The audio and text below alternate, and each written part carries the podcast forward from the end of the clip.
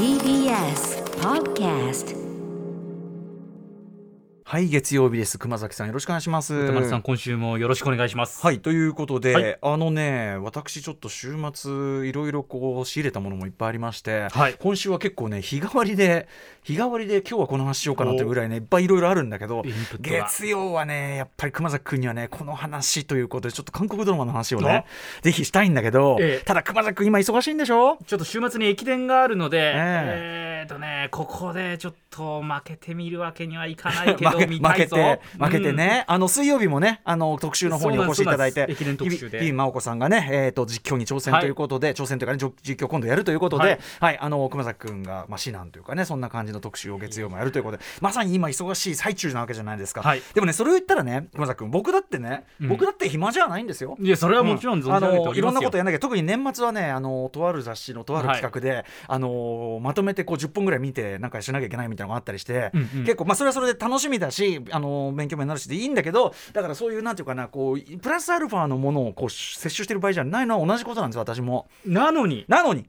なのにあっと思って一応明日月曜だしねその,、はい。その各曜日のいろんな話をするとしてあはい。月曜ってやっぱ熊崎君ねあれだしうんじゃあ今これの話題当然出てきたりもするだろうから、うんうん。と思って。まあ、テレビドラマなんですけどはい。シリーズなんですけど、一話見出したらこれが参ったな。途中でなんとかねあのはい。外が白んできたんでやめることができましたけど、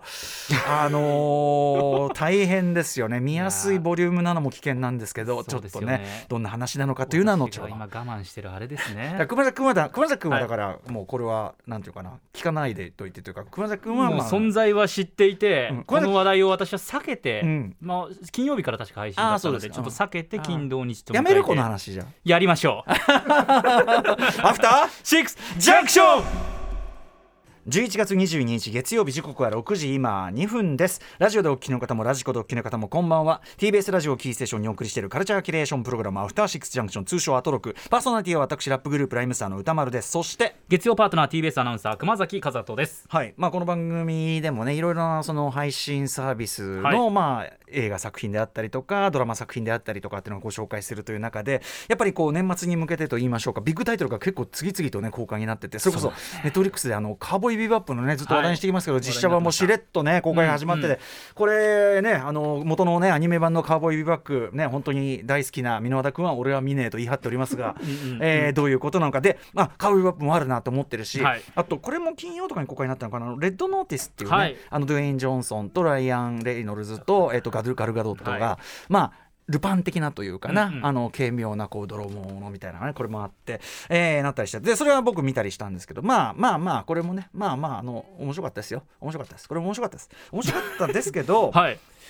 いやーなんといっても今その世界ランクですよね。日本だけじゃなくて世界ランク1位を取ったイカゲームからこう1位を取ったのがやはり韓国ドラマシリーズだったということで、えー今ですね地獄が呼んでいるというネットフリックスドラマねすごい話題になってますよね。話題になってうるん。で当然まあね熊崎君ももちろんねあのこういうのがあるっていうのは分かって知っててました知ってました。ただやっぱり来週のね、クイーンズ駅伝ありますから、はい。それに備えてやっぱりこういろいろやらなきゃいけない中で。まあ、先週の金曜日から配信されて今度の日曜日クイーンズ駅伝終わったら見ようかなと。そうですよね。クイーンズ駅取材のためにだって宮崎に行ったりしてたんだもんね。そうですね。週末ちょっと取材そうしたらこれは見てる場合じゃないわけですよね。そうこうしてるうちに世界一位じゃないですか。そうなんですよ。でまさかこんなに早くそんな話題になるとは思ってなくて、もうちょっと徐々に火がついてくるものだと思ってたので、うんうんうんうん乗り遅れてますね。そうなんですよ。これねねえ。あのー監督がさヨン・サンホさんっつって、はい。えっと新幹線シリーズと言っていいのかな？あのね韓国産のはい。ゾンビものありますよね、僕もあのそれの3作目、えーまあ、実写としては2作目なんだけど、1作目がアニメがあって、はい。えっと新幹線半島ファイナルステージという作品を今年のドア玉のムービーウォッチメンでやりましたよね、い。それがちょうど去年のさっき言ったあの10本まとめてみる雑誌の企画とあるそ,、うん、それの中に入ってて一足早くまだねあの、えっと現代ペニンシュラっていうまんまの状態の時に拝見なんかしてこれもすごい面白かったんですけどあのーその時にさ僕このね監督のこの方のさ、えっと今言ったばっかりのなんだっけ名前がえっとえっとヨン・サンホさんね本当に俺ボケてる、ヨンヨン・サンホさんはあのーそのファイナルなんとかシリーズ？新幹線シリーズのなんか1作目とかは「パンデミックステーション」かなあって。アニメ作品をね何個か撮ってらっしゃるんだけど、はい。そのアニメ作品だとあの割とこう現実の韓国社会をベースにした例えばこう割とそのなんていうの宗教団体が出てきてなんとかとか、えーなんか割とこう現実をベースにしたヒリヒリしたすごくダークなでも本当に救いがないような話をやられてそれに対して実写になると割とスコーンとその新幹線シリーズはエンタメに触れてみせるというか、うんうん。あの傾向がありますよねというような話をこの表の中でも私言ってるんですけど、はいこの「地獄が呼んでいる」に関して言えばこのヨン・サンホさんの本来そのアニメシリーズの方とかでやっていたダークなそしてその現実社会これ韓国に限らずだねもう今世界全体、えー社会がある種こう多分自分ごとして受けるようなある一つの社会の傾向みたいなものをテーマにしてて。これがね私そのだから今日ねその熊崎君があれだと思って、まあ、1位だしさいやそうなんイカゲームの話もあるからと思って、1話ぐらい見とくかと思ってね、まあ、間違いないその4三歩さんだし、すよ。4三歩さんだし、まあ面白いんだろう。であの出てるあの誰だそのファイナルステージのあのあそこのさあのなんていうの空間で生き残ってたあの姉妹がいるじゃないですか、はいはい。それのお姉ちゃんの方とかも出てたりとかするしそしてあのあれですよねユアインさんね。はい。あのねもう名優ですね。えバーニングとかさ、うん。出てますけどユアインさんがまあとある役で出てそしてなんといってもあの我らがヤン・イクチュンね息もできないでおなじみ私も当時ウィークエンドシャッフルでインタビューとかしましたけどヤン・イクチュンさんがまあ実質主役的な感じで出てきてたりするんでまあこれはまあある程度いいんだろうなと思って。はいはい。私もね早く寝なきゃと思いながらまあ1話1話の触り。でまあ触り見て別にそんな良くなければ別にねうんなんかいいかなぐらまあドラいに思ってマってそういうものですよね、うん、したらね止まんなくなっちゃったこれ。1話のまずあの48分見て。近年もちろんだからそのアメリカドラマのテッドラスト大好きとかあとあのねあのザ・モーニングショーもシーズン2が終わってこの話も実はしたいんだけど、はいっていう優れたドラマの数々もあるけどその韓国ドラマいろいろある中で僕は僕がはいろいろ見た中では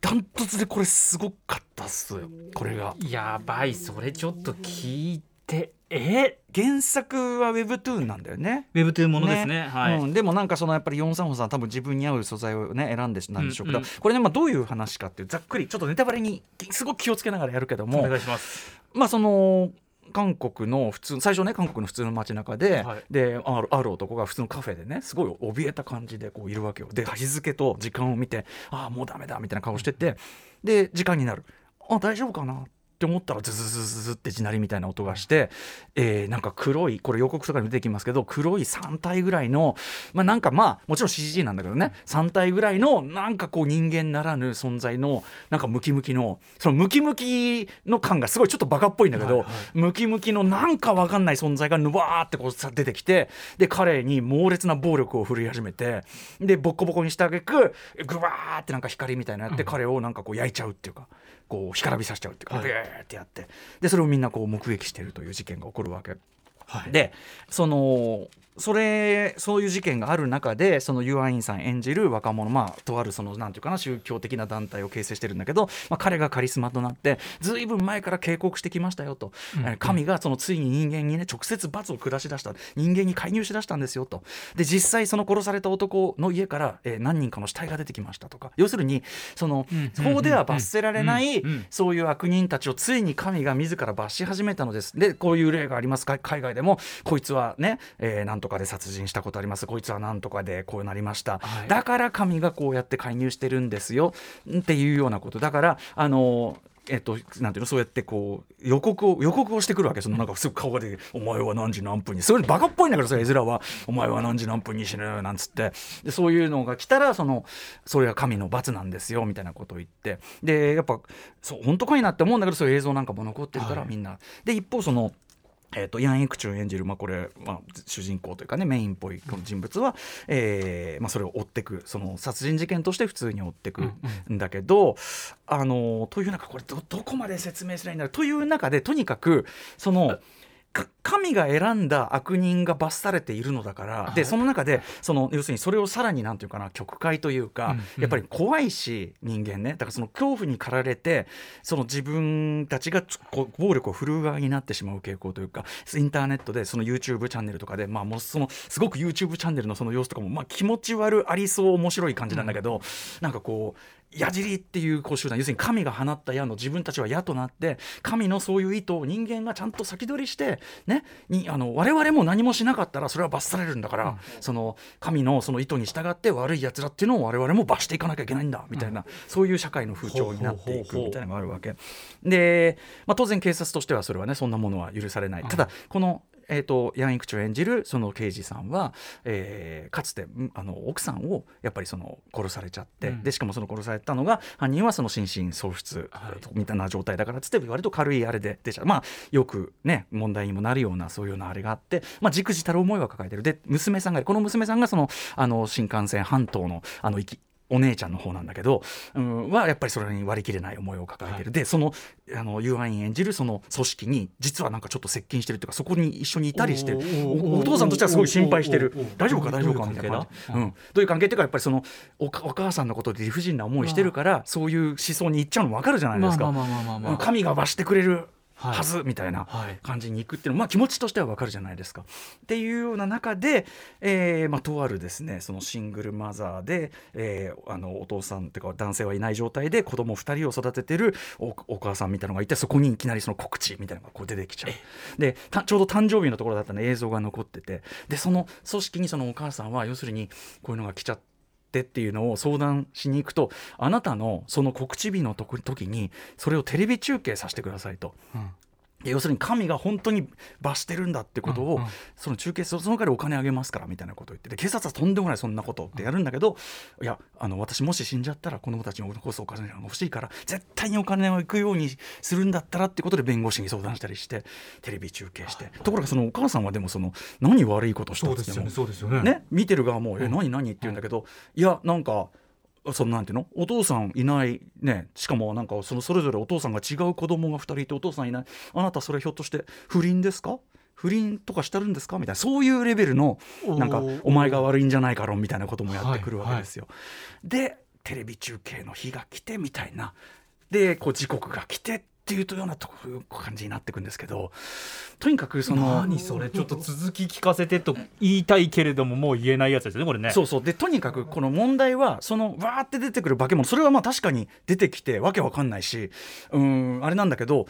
でもその神が罰している云々の理屈は正直人間側が勝手にまあこういうことであろうっていうふうに考えてることだし、本当にそのやられてる人がそのなんていうか罪を犯した人であるっていうのも別に検証されてるわけじゃないっていうかそのあのユアン演じる若者がこうだって言ってるっていうことだから、っていう中ででもやっぱみんな怖いからわーって。で中にはその自分が自らが矢尻となってみたいな感じで。でそれに対して例えば反対するねそういうのは本当に集集団ヒステリーですよみたいなことを言った、うんうん。そのインテリというかその小説家かなみたいな人は拉致されてボコボコにされたりして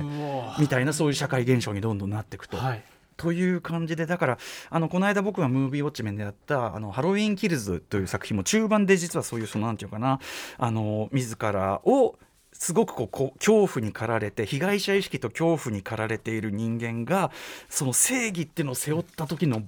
暴力性とかでもいかに怖いことになるかっていうのを描いてらしたけど、まあ、それに本当に近いようなことっていうかだから今世界中で多分そのそういうなんていうかな一気に自分たち、まあ、特にやっぱり SNS とかのあれもあって、まあ、はい。炎上なんて言葉があるぐらいで、一気に行く時は行っちゃうこの感じっていうのが危ういんじゃないかっていうのは多分みんな共有してるからこそこういう物語が世界中で同時に出るんだと思うんだけどそれに対してでも同時にさいやでもそのなんていうかな本当に神の見業なんだったらなみたいなさ気もしてきちゃったりそその面もあるわけ。だからそういうことですね。でこれは何なのかはまだもちろん明かさ途中まで電話の部分で僕が見てる部分までも明かされてないんだけど、それ見ながらその、うん、確かに確かにこんなねここれは許されないわって思ってた俺みたいなのとかこうこっち側に結構こっちが常に思考を促される部分もあるし、まあそのグイグイグイグイその話的に見せていくとこもあるしというような。はい、まあ、そんな感じであの、はいあの興奮して語ってしまいましたが、えー、と地地獄が呼んでいるるなんですけどそうそうそう。はい。あのーすごまだちょっと僕も全6話？6話ですね。僕だからねそれで結局見始めちゃって4話まで見ちゃって、4までいってるんですか？あと2かあと2で終わるかこれ。1時間ぐらいですよね。うんそうそうそう。とにかくねその自分事っていうか自分の問題として考えさせる力の強さそしてもちろん、えー、ぐいぐい見させるそのストーリーテリングとそしてやっぱり各役者陣が素晴らしい。特にやっぱりねヤン・イクチュンは本当になんていうのかな感情移入させ力が素晴らしいというか、うん。はい。あのー役者さんとあとユアインがまた怖いんっていうか。ね。ねえボアーニングもちょっと怖い瞬間ありましたけど、あのねなんか彼の分厚い唇がこんなに気持ち悪く見えるとそんぐらいの感じでね正直だからそのネットフリックス今いろいろある中でねレッドノーティスだって話題作ですよ、すごくねスターも使ってって感じだけどいやーこれぶっちぎりなのもわかるかなっていうぐらいねね。まだ途中なんであれですけど面白かったし、はい。そのやっぱ今に突きつけてくる強さっていうのかな。あの自分事として見ざるを得ない感じというのかな。もちろんそのなんか変な黒いのがバーってくるっていうのはそこはフィクションっていうかね。あれなんだけど、でもそこから起こる人間のさまざまな反応であるとかってめちゃくちゃあぜこうなるだろうな。日本でも間違いなくこうなるだろうなっていうようなことだって。あるいは自分もこの立場になった時に、じゃあどういう態度取れるかってなかなか自信ないなとか、うん。なんかこうそういうことをいろいろ考えさせられるも含めてまあこりゃすごかったっすわ。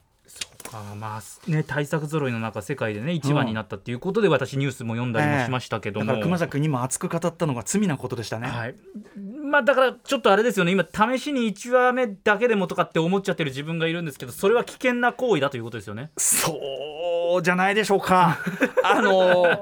そうじゃないでしょうか。僕も昨日1話でのそこ1話の触りだけ見ようと思ったのに、はいはいそうはいかなかったんでやっぱそういうことですよね。どうしてだろう。どこがいけなかったんだろう。だ1時間だったらどこで俺はどこで引き返せばよかったんだろう。でもそう引き返しポイントがやっぱ少なくとも1話目には用意されてないからこそ、まあねもう乗っっていう理由まんまとそこに載ってるわけですよね。そういうことなんですよ。世界一位の理由はこれよやっぱし。いやね恐ろしい。韓国ね長尺なものも多いですけどこうやってやっぱ世界狙うやつは、うんうん。まあ、イカゲームもちゃんとね8話目とかで8話でしたしこれも6話、うん結構こう短めにコンパクトにしてうん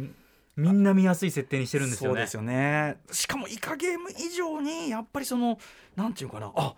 こういう角度で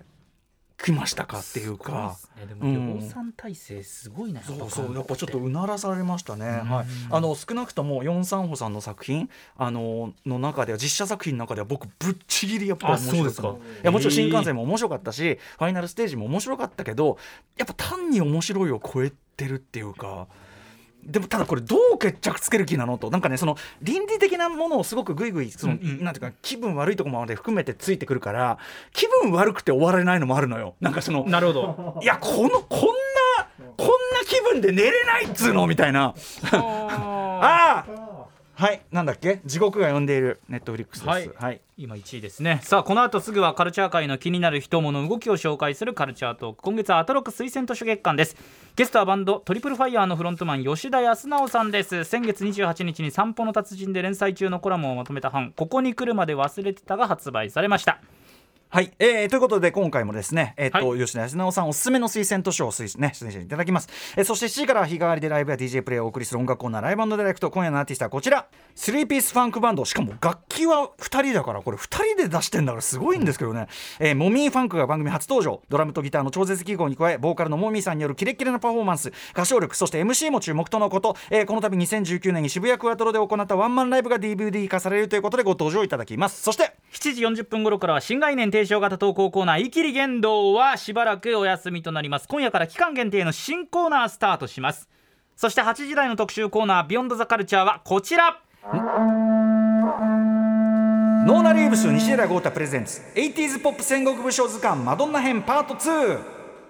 はいこれまで特集していそうでいなかったアーティストたちを紹介していく 80s ポップ戦国武将図鑑。今回の主人公は先月4日のパート1に続いてマドンナパート2え前回のパート1ではスーパースターとなる夢を抱き19歳にしてニューヨークに向かったマドンナが、はい。え本当に努力とね才能はもちろんのことですけどとにかく努力と才覚センスを生かして、えートップに上り詰めていくまで伺っていきました。今回のパート2ではワールドワイドなアイコンとなったマドンナが80年代後半から90年代以降どう時代の空気を感じ今なお女王の座に君臨し続けているのか音楽界現行最強のサバイバーですから。はい。まあその本当にしかも一番ねその80年代から90年代って一番生き残りが難しいところをどう生き残ったのか、はい。西寺豪太さんに伺っていきたいと思います番組では皆様からの感想や質問などお待ちしています。アドレスは歌丸アットマーク TBS.CO.JP 歌丸アットマーク TBS.CO.JP 読まれた方全員に番組ステッカーを差し上げます。番組では各種 SNS も稼働中ですのでフォローよろしくお願いいたします。それではアフターシックスジャンクション行ってみよう。